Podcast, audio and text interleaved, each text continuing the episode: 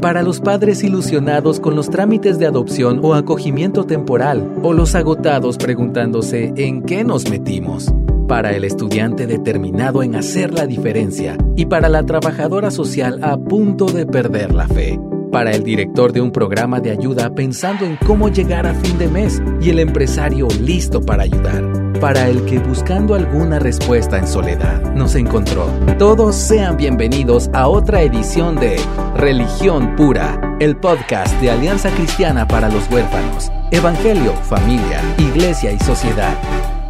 Hola, ¿cómo están? Aquí estamos David McCormick y su servidora Aisha López. Si están en YouTube, hola, por ustedes nos vayamos. y si nos están escuchando, qué alegría volver a estar en sus oídos. Es un privilegio realmente eh, que nos den un poco de tiempo y estamos grabando ahora desde la ciudad de Guatemala, ambos, aunque estamos en locaciones diferentes, porque el tráfico GT no nos inspira a juntarnos físicamente y además la pandemia nos enseñó que hay maneras tecnológicas de hacerlo y ustedes no han notado demasiado diferencia, así que es una bendición poder hacerlo. Y estamos una vez más retomando un hilo de pensamiento y de conversación que creo que nos va a aterrizar en lo que nos compete más, que es eh, pues todo el tema de, trauma infantil, de crianza de niños de orígenes difíciles y de adentrarte en un mundo de orfandad, etcétera, eh, en cualquiera de sus formas. Así que David, vos y yo hemos tenido un par de aventuras en medio de las grabaciones de la vez pasada y ahorita, y estábamos platicando un poco. ¿Cómo estás? Muy bien, bastante bien. Sí, ambos fuimos por aparte, diferentes partes de, de la República. ¿Cómo es? Estados Unidos de México, ¿sabes qué sí se llama? Algo así. Vivos, Estados Unidos no tiene un nombre particular porque es Estados Unidos de América, pero América somos todos, señores, todo el continente. Y en México es Estados Unidos de México. México. Así que yo fui al estado de Nuevo León, Monterrey, Bosque Lindo. yo había ido hace unos años, pero la verdad que fui de tres eh, días y, a, hablar en una iglesia, una conferencia, y todos los días así gris, O sea, no, dicen, ah, es que hay, hay montañas. Nunca vi ninguna montaña.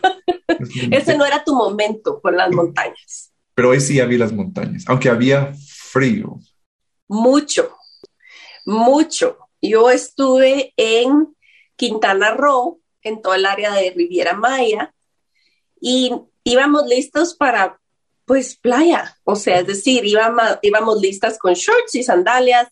Por fortuna, yo venía del norte de Estados Unidos, donde sí había, sí es un invierno feroz. Entonces tuve que sacar algunos suéteres y eso porque en Playa del Carmen hubo frío. Y eso no le quitó a la aventura. Y estábamos, este, de verdad, intercambiando anécdotas y diciendo que lo más valioso de nuestro tiempo con nuestros amigos fue este, profundizar esas relaciones y qué importantes son. Y vamos a hablar un poquito más en un episodio, quizás eh, en, un siguiente episodio acerca de, de, esas aventuras y de lo que nos han enseñado. Eh, y de la amistad en sí, pero vamos a retomar el tema de positivismo tóxico, de victimismo. Si ustedes han seguido el hilo, buenísimo. Si no lo han escuchado los últimos dos episodios o tres, este, regresen y escúchenlos. También publicamos en el, en el podcast un episodio de Cristóbal Cerón, que es increíble. Vayan, escúchenlo, grabamos durante la cumbre ACH 2021. Eh, y ustedes podrán pensar, bueno, ¿por qué ACH está hablando acerca de, positivismo tóxico y toda esta cultura de victoriosos en Cristo y es lo único que, que oímos y, y por qué estamos hablando de victimismo, qué tiene que ver con niñez vulnerable y etcétera. Pero tiene un impacto directo. Y entonces vamos a tomar ese tema, o sea, cómo impacta cualquiera de los dos extremos. Es decir, yo estoy en Cristo, no puedo aceptar una derrota, no puedo aceptar un diagnóstico, no puedo, eh, un diagnóstico malo, ¿verdad? O un diagnóstico que me va a hacer cambiar mi rutina porque tengo un, problema de salud o, lo que sea. Y por el otro lado, tampoco puedo vivir, es decir, eh, la gente que vive en, ese, en esos, eh, pues ahí sí que nube gris, ¿verdad? Vos y agarrándose eso y tomando una identidad a partir de su, de su dolor. Este, y tiene todo que ver con cómo abarcas una situación y cómo entras a una situación. Creo que vos y yo ambos hemos visto gente en los dos extremos entrar con buenas intenciones, la mayoría, yo creo, a querer involucrarse en cuidado de huérfanos o en cuidado o adopción o acogimiento o lo que sea. Entonces, ¿qué, ¿qué, has visto vos, David? Y, regresamos a que se trata de extremos, que un lado tenemos ese positivismo de que todo es alegre y bonito siempre, y más si se trata de, o sea, mi relación con Dios, porque Él solo nos lleva de victoria a victoria. Y esa victoria, mi definición es alegría. Es, eh, entonces, eh, y por otro lado, tenemos eh, negativismo en sí como victimismo, ¿verdad? Es lo que hablamos la vez pasada en donde ya caímos en un patrón de pensamiento y de conducta en donde constantemente regresamos a nosotros. Y como ves, ambos lados son totalmente egoístas, ¿no? Porque igual en el positivo estoy pensando en mí, ¿verdad? pero también el otro lado, o sea, estoy pensando en mí y de que, pobre yo, lo que a mí me ha pasado es que a mí me pasan esas cosas porque yo estuve ahí, bla, bla, bla, bla, bla. Eh, perdón, no quiero como que... Minimizar. Bla, bla, bla. Son los que ya lo hablamos más, más extenso en, los, en los episodios pasados, lo vamos a rehablar. Exacto. Entonces, este, eso, eh, y, y, cuando nosotros tenemos ese extremo en el mundo normal, por decir, decirlo, muchas veces, no sale a luz muchas veces. Y por eso hay gente que nos ha contactado de que dice, mira, llevo 20 años luchando con esto. Porque realmente no, sea, no ha sido tan necesaria que sean expuestos algo, algo diferente. ¿Y qué es lo que Dios usa para exponer nuestro pecado? La cercanía con otras personas es una cercanía real. Y eso es lo que muchas veces cuando estamos hablando con niñez con trauma, lo que logran hacer, porque su historia no lo pueden ocultar y las consecuencias no lo pueden ocultar. Así que detona algo muy directo y profundo en mi propio corazón. Y si quiero tener una relación profunda con ellos, uy, voy a tener que darme cuenta que estoy luchando con, con uno de los, de los extremos, ¿verdad? Y algo también que, que, hablamos y lo vamos a profundizar un poco es de que realmente hace daño ese, esa cosmovisión em, y principalmente a la persona que estamos ayudando. Hmm. ¿Verdad? Sí, vos qué, qué complicado. Es decir, nunca es fácil ni porque hayas hecho un trabajo eh, de verdad, intencional y has tenido tus, tu, tu, propio proceso de sanidad, sea consejería bíblica o, terapia o, lo que vos querrás, leído un montón y traído a conciencia muchas cosas y pecados tuyos, etcétera, y patrones de tu propia crianza, ni aún con esa conciencia puedes pretender que vas a entrar a una eh, relación con un niño de orígenes difíciles y eso va a ser fácil, jamás. Pero cuando ni siquiera estamos conscientes de que estamos vendiéndonos a uno o al otro extremo, es, una cosa que se pone complicada. Y me atrevo a decir acá, cada caso es particular, súper particular, no lo podemos, eh, eh, digamos, generalizar, pero tengo que decirlo. Creo que muchos retornos de niños, que muchas adopciones fallidas, que muchos ah, problemas ministeriales, cuando no entras en un rol de paternidad o maternidad, sino de una cuestión ministerial, terminan mal o tristemente porque no existe una salud en el tema de cómo yo veo la vida, mm. es decir, cómo, cómo entiendo que Dios, eh, o sea, el carácter de Dios, porque sabes, también hay una cosa, en, los dos extremos yo tendo a humanizar a Dios es decir, cuando todo está, cuando todo tiene que estar bien, yo niego la realidad y todo es, no, no, no, el niño ya está conmigo, ya tiene que ser feliz, ya tiene casa, ya tiene comida, ya tiene estabilidad, ya tiene mamá y papá, abuelitos, regalos, cumpleaños, Navidad, debe estar bien. Mm. Este, cuando yo no entro en su dolor, lo que estoy haciendo es haciendo una caricatura no solo de la familia y del dolor del niño y de su historia, sino de Dios. Mm porque Dios no sobresimplifica las cosas, Él entra a tu dolor. Lo que hablamos en la cumbre pasada es estar, es simplemente estar juntos, ¿verdad? No, no simplemente es decir, ya vine y las cosas se van a arreglar. Es decir, ya vine, voy a compartir tu carga. Eso es una, eso cambia todo, aunque no cambie nada. ¿verdad? Y cuando estás en una, en un, en una, eh, vos, ¿cómo se dice en español? Mindset, porque en inglés es como bien útil, pero en español, ¿cómo sería? Una mentalidad. Estado de mente, ¿he escuchado? sí. sí, en perspectiva, cosmo, bueno, no, o sea. Sí, como una posición, pues una posición tuya de, de entender las cosas del lado del, del victimismo. Puedes incluso dañar al niño diciéndole toda su vida, pobrecito, ay, es verdad, y uniéndose y sacando jugo de la tragedia. y entonces también tú validando, empezando a tener una, una relación enfermiza, ¿me entendés? Con esa situación.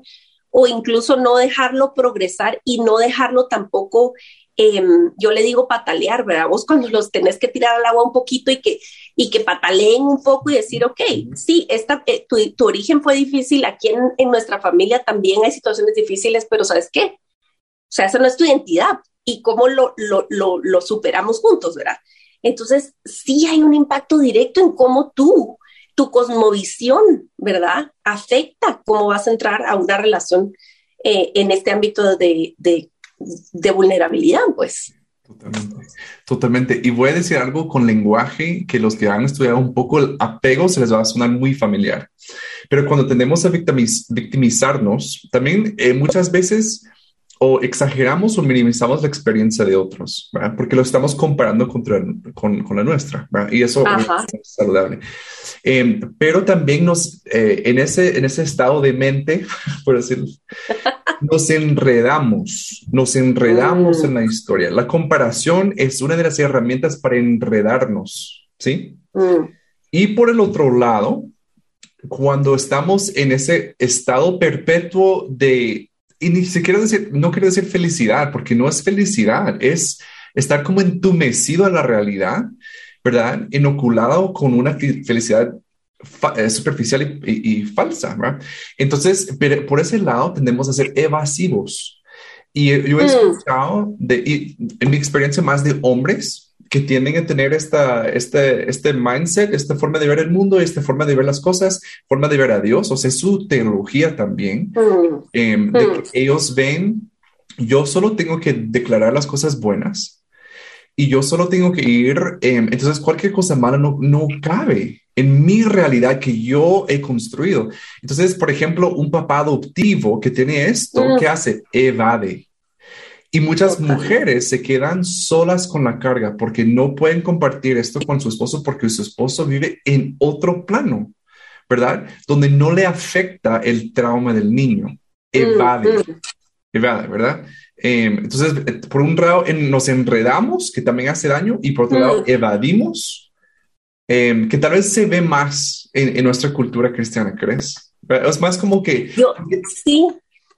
Fíjate que estoy pensando en lo que hemos aprendido de caminar tan poquito, ¿verdad? Vos, pero hemos caminado un poquito y escuchado historias de eh, chavos y personas adultas que fueron adoptados, mm. porque ya estás bien, no son niños, porque tendemos a, pensar en adopción como en bebés y niños, y enfocándonos en eso, y eso está todavía eh, por verse, es decir, estamos en proceso las familias, pero hemos aprendido tanto de escuchar a, personas que fueron adoptadas y cómo viendo atrás pueden identificar estos patrones. Y a mí me ha enseñado un montón y dicho, ok, esta familia tuvo X o Y motivos para venir y adoptar a la fulanita. Y a lo largo de la historia ves cómo estas posturas afectaron la crianza y ahora ellos tienen que lidiar con los efectos. Y obviamente no queremos desanimar ni, ni que se sientan juzgados nadie que nos está escuchando. Yo soy la primera en ponerme en el banquillo de acusados a decir, wow, yo he, caído en ambas en algún momento. Yo también, yo también. Ajá, o sea, porque somos humanos, somos falibles, somos pecadores y tendemos a, ¿verdad? Eh, y entonces, ¿qué, qué importante es vos que podamos tener conciencia y una vez más regresamos al tema de la humildad. Si no tenés humildad, vas a destruir al otro, vas a usarlo. Inevitablemente se vuelve una relación utilitaria. y eso es algo triste, es algo horrible. Ni siquiera pensarlo, pero tenemos que decirlo. Y, y imagínate tú cuando no hay una categoría para el sufrimiento, no hay una categoría para el dolor, no hay, un, no hay lenguaje, no hay lágrimas, no hay lamento por lo que el niño perdió. ¿Qué es lo que hemos visto en ese grupo de apoyo de chavos? Que normalmente, o sea, lo que sucede no es que el problema se acabó o que no tuvieron tristezas. No, como tú decís. O sea, se arreglaban la cara y, racionalizaban las cosas y decían, yo tengo que estar agradecido. Estoy aquí en medio de una fiesta o, cumpleaños o, a mí no me faltó nada. La mayoría que tenemos en el, en el equipo, en el grupo, no, no fueron muchachitos que sufrieron escasez como la entendemos. Pero en algunos casos sufrieron, por ejemplo, la evasión. Entonces, ¿qué tocó? Sufrir a solas. No es que el sufrimiento se va, el sufrimiento está, pero es peor porque es solitario. Se, oculta. Eh, totalmente, se oculta y entonces le ponemos al niño una carga de protegernos y de darnos mantenimiento emocional a nosotros los adultos. Y eso es injusto, ¿verdad? Con cualquiera de los dos extremos. Eh, entonces, es, es, es, es de muchas capas y de mucha profundidad. David, ¿cómo le dirías vos a, bueno, a, la audiencia, sean papás o cuidadores o, o voluntarios o lo que sea, cómo caminas en el dolor de un joven o de una señorita o de un niño sin cometer este par de errores, o sea, mm. evidentes, o sea, ni evadir, no, no, ya todo está bien, o enredarte, ¡Ah, qué mm. horror, yo también sufrí, y le haces crecer, o sea, ¿cómo nos acercamos con sabiduría? Ok, este, y tal vez nuestros, eh, ¿cómo se dice? Videntes, los que nos están viendo me van a cachar más porque... Videntes, eso, eso es otra cosa, o sea, como que fuera oráculo. No, nuestras ah, televidentes, bueno, es que no es tele tampoco, ¿verdad? Audiencia de YouTube. Las personas que nos están viendo, no, solo iba a decir que cuando nosotros tenemos un enfoque túnel, es decir, así, mm. Perdón, estoy poniendo mis manos alrededor de mis ojos y solo veo ciertas cosas, como los caballos, ¿no? Que se pone como, ¿cómo se dice? Blinders, no sé. Entonces, yo estoy viendo por este lado, soy víctima, entonces yo no veo que hay un lado donde yo podría tener gozo, porque yo soy una víctima. Y por otro lado, yo eh, estoy aquí, yo soy victorioso y alegre, y no cabe que hay dolor y sufrimiento. Entonces, ¿cómo le hacemos? Tenemos que ver qué nos está, cuándo, en qué momento aprendimos a que nosotros teníamos que tener esa visión. O tal vez nunca nos enseñaron pero podemos ir con la ayuda de Dios quitando, ampliando nuestra perspectiva y viendo, ¡oh! En el reino de Dios, hoy hay espacio para sufrimiento y para gozo. Sí, sí, sí. Ok. Aquí hay otra cosa que la audiencia de YouTube va a ver, que, que, ustedes están oyendo en audio, no van a poder ver. Pero tengo algo acá. Miren. Ah. Este es, el, es la muñequita de una de mis películas favoritas. Fue un regalo de David y su esposa. Es, y yo, yo, soy tan madura que tengo mi esquina de peluches en mi, en mi habitación, o sea, aquí estamos. Pero regreso a la historia precisamente porque es que Pixar lo pone tan sabio, vos. Ella, eh, con toda la buena intención, así como, eh, eh, tenemos que ser feliz a la niña todo el tiempo. El punto es que tiene que ser feliz, tiene que ser feliz. Y spoiler, o sea, la, el personaje principal para no siendo alegría, para siendo una combinación de ella con tristeza y cómo ambas, al ser reconocidas por la niña y por los papás y todo el permiso de cohabitar en ambas, es lo que produce realmente la experiencia del amor y la experiencia del crecimiento y del apego. No puede ser de otra manera. Entonces, eh, a mí realmente me, me, no me canso y no me, no me cansaré nunca de, de decir que es tan importante dejar a los niños llorar cuando es, o sea, cuando es pertinente. No vas a tener un niño berrinchudo todo el tiempo ni sobarle lo así todo perpetuamente. Pero David está aguantándose la risa bastante. Pero YouTube está vendiendo su fruto aquí. Ok. Perdón. Pero realmente es, es tan importante que en pequeños ejercicios demos siempre el mensaje de que nosotros somos lugares seguros para que los niños, especialmente de orígenes difíciles, puedan sentir lo que hay que sentir. Sí. Este, si tu hijo, si tú no te sientes cómodo todavía con la historia de tu hijo, que es muy duro, provee lugares seguros para eso. Perdón, Aisha, necesito confesar de que mientras tú hablabas, googleé vidente y yo en mi mente he escuchado el término televidente, ¿verdad? Ajá, ajá. Entonces yo decía, bueno, no es tele como tú decías, pero es vidente, pero eh, Google me sale que es una persona que hace predicciones y que ve el futuro. Y, mire, si tú eres un brujo y nos estás escuchando.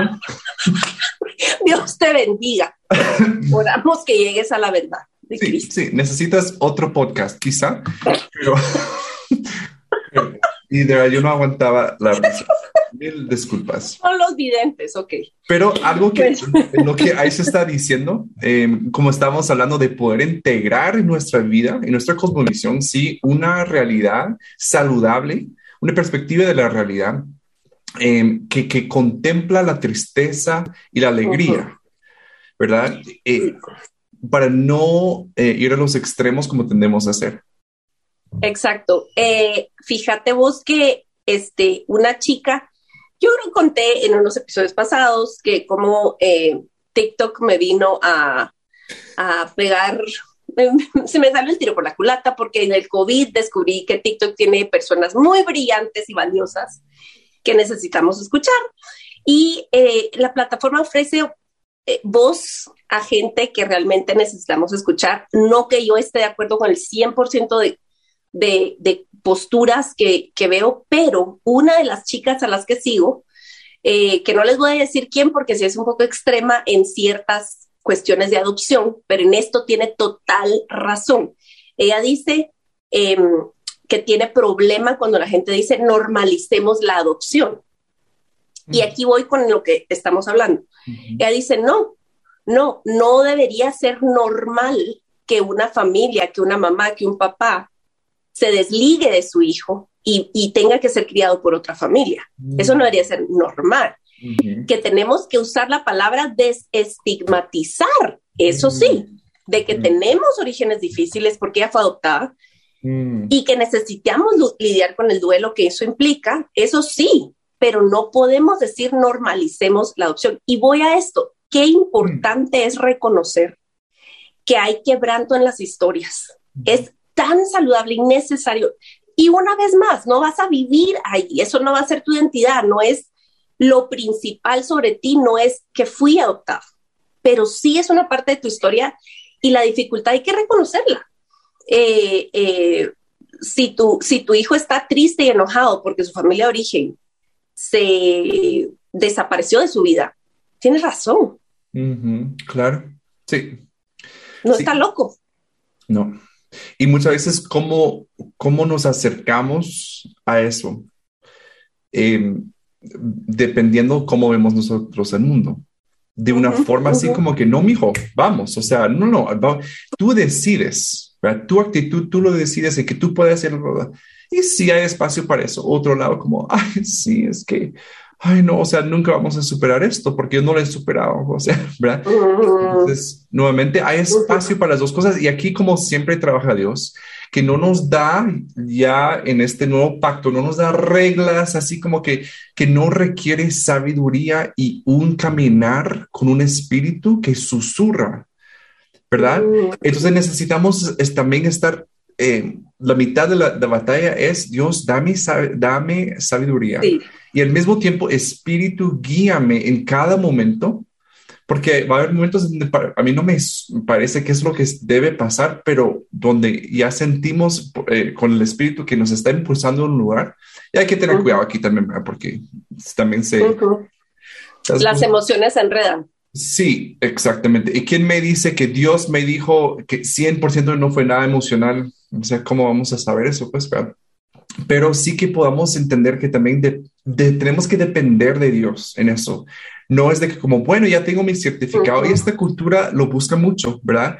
Eh, busca certificaciones en, talleres, en muchas cosas para ellos tener todas las herramientas para ya no depender de nadie.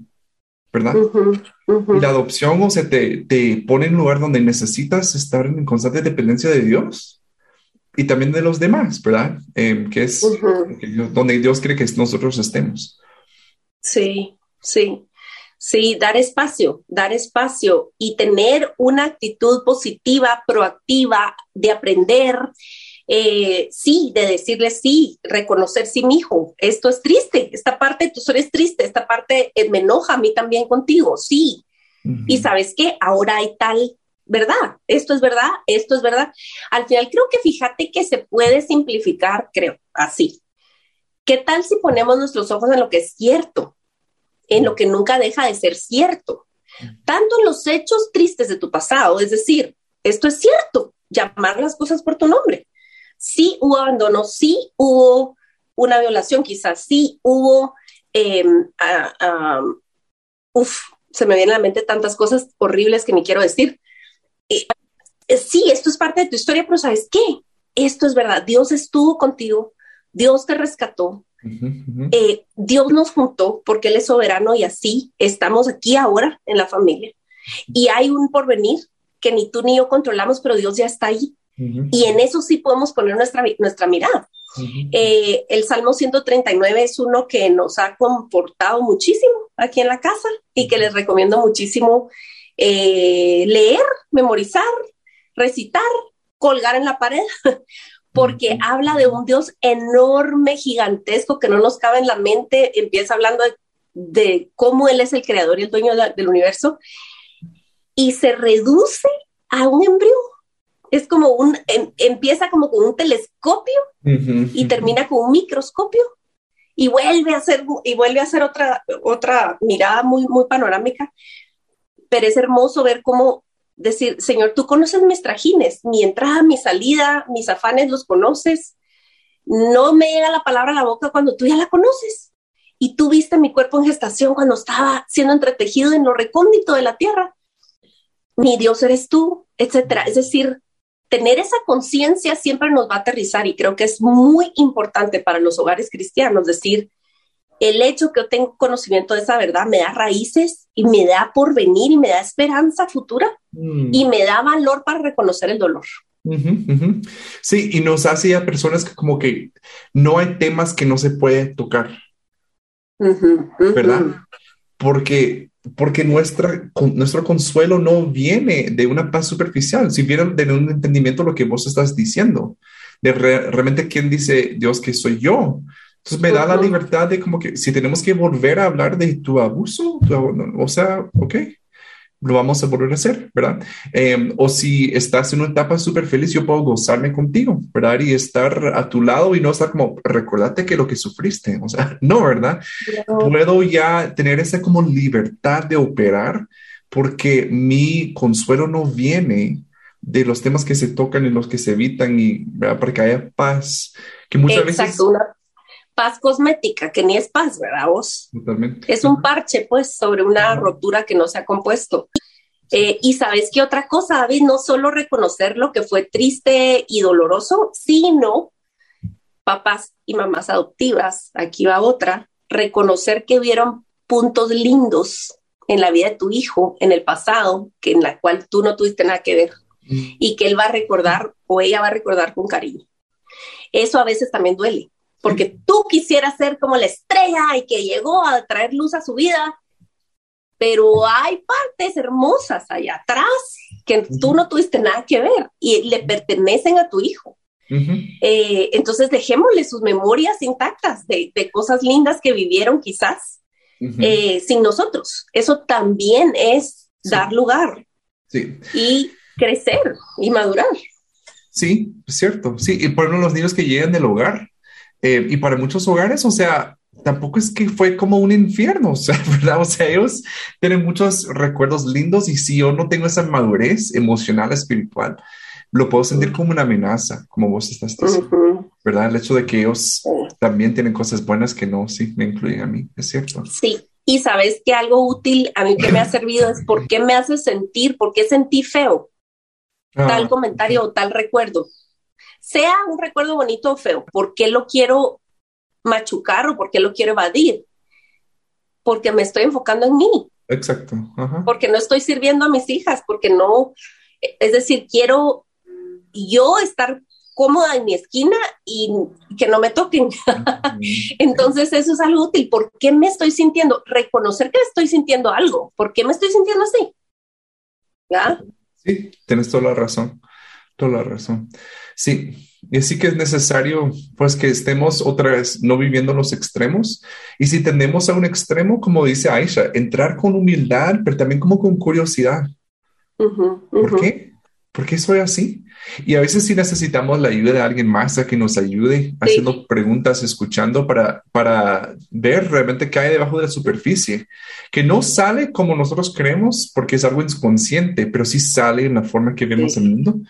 Entonces tenemos que hacer trabajo. Em, fíjate vos que me estoy recordando una conversación dolorosa realmente que tuve con una chica hace años. Em, estaba empezando a tener preguntas acerca de las enseñanzas que recibía. Esta era una iglesia definitivamente no saludable eh, que le había enseñado que, es decir, agarraron eh, ese verso de sin fe es imposible agradar a Dios pero para ella la fe era, hoy, me va, hoy va a ser un buen día, hoy, hoy todo me va a salir bien, Dios me va a prosperar hoy, hoy yo voy a sonreír. Y ya sabes ese ejercicio y hay gente súper famosa que lo enseña. Paraste al espejo y decir, yo soy, ama, soy linda, ama, tiene su lado de verdad y en muchos casos es necesario ese ejercicio, pero era una cuestión clásica ejemplo de positivismo tóxico y de usar la fe para el efecto de automejorarte y negar cualquier cuestión, ¿verdad? Entonces era una actitud de hiperpositivismo, etcétera, y para ella la enseñanza era esa. Eso es fe, decir que todo va a estar bien hoy, ¿verdad? Y es que si no hago eso, entonces no voy a agradar a Dios, me decía ella. Mira, ella paró así como, sub, porque con amor yo procuré confrontarla y decirle, pero mira, o sea, mira, mira este pasaje en la Biblia, o sea, primero Pedro, mira acá, mira el apóstol Pablo, ¿verdad? Esto, esto, esto. Y ella paró llorando diciendo, pero es que entonces yo no entiendo, es que no tiene sentido, a mí me han enseñado. O sea, quizás tú estás en, los, en las primeras etapas de tener un conflicto con tu fe, conflicto con la teología que te han enseñado. Y eso no es del todo malo puede ser la entrada a una teología sana. Eh, y creo, creo que muy a menudo Dios utiliza la adopción para quebrar nuestra mala teología, acercarnos al quebranto porque no funciona. O sea, a la hora de, las, de, la realidad, simplemente no sana, no funciona. Entonces, eh, quiero decir, si, si Dios está usando a tu hijo, a tu hija, a tu ministerio, para que topes con tu teología, gloria a Dios. Gloria a Dios. Y entonces llega otra etapa, llega otro momento de decir, ok, esto no es tan simple como parece y no se trata nada más de declarar que el niño y, y, cosas extrañas en nuestro pueblo cristiano latinoamericano de romper cadenas de iniquidad y que no sé qué y que no sé cuántos, como que vos fueras un vidente. videntes que nos miran y, videntes que nos están oyendo. no se puede así, no se puede así. la sanidad viene con un proceso y un proceso que involucra eh, eh, caminar en el dolor de, de, los chicos y, y aceptar lo que es realidad y ver al futuro con esperanza, pero una esperanza real. totalmente.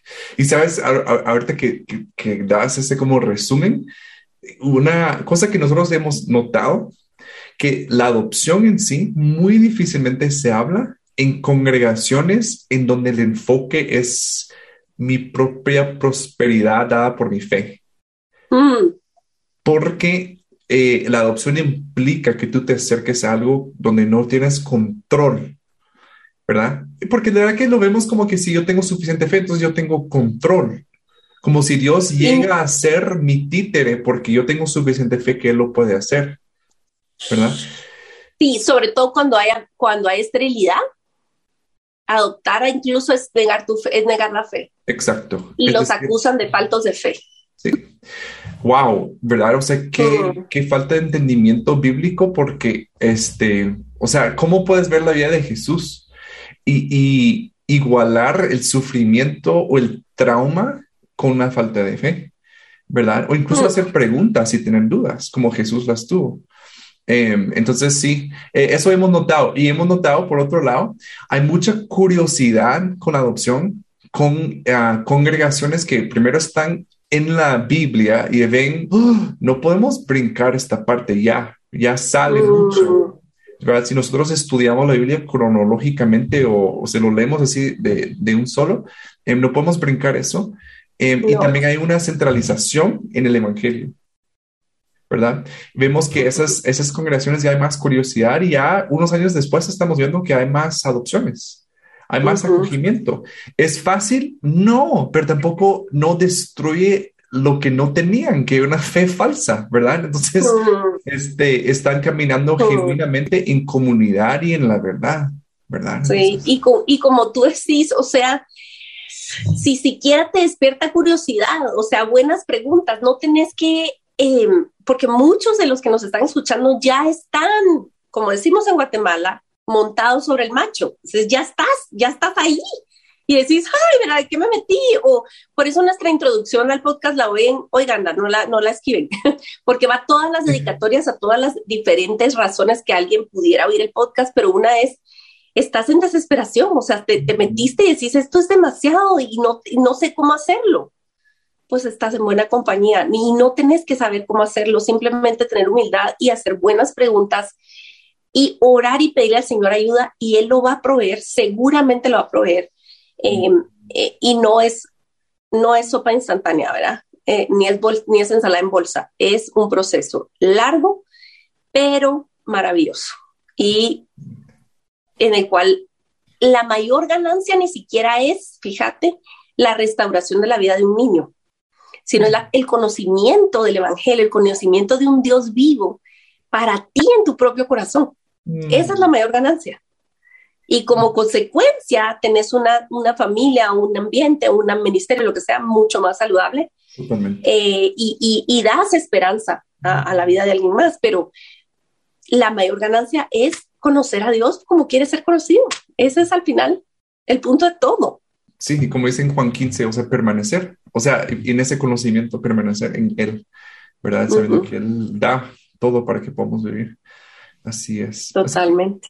Así, que les animamos a seguir profundizando y hacer solo, hacer buenas, preguntas, pero también preguntas incómodas, eh, que, que pueden realmente tener la curiosidad, ok, ¿por qué tiendo a leer todo con lentes de color rosa? O sea, ¿por qué quiero ver que mm. todo es lindo y alegre? O por otro lado, ¿por qué estoy tan, pero tan cargado que todo es malo y todo es pesado y todo es, ¿verdad? Entonces tenemos que hacer una evaluación y, identificar por qué estamos ahí.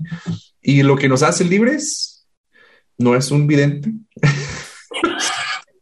es, es, es, es, la verdad. La verdad realmente nos hace libres, ¿verdad? Entonces, este, que la verdad es Cristo y lo que nos ha enseñado y dicho. Así que eh, muchas gracias por estar con nosotros una vez más y nos vemos la próxima vez. Porque la religión pura y sin mancha delante de nuestro Dios y Padre es esta, visitar a los huérfanos y a las viudas en sus aflicciones y guardarse sin mancha del mundo. Muchas gracias por acompañarnos en otro episodio de Religión Pura. Síguenos en nuestras redes como Alianza Cristiana para los Huérfanos.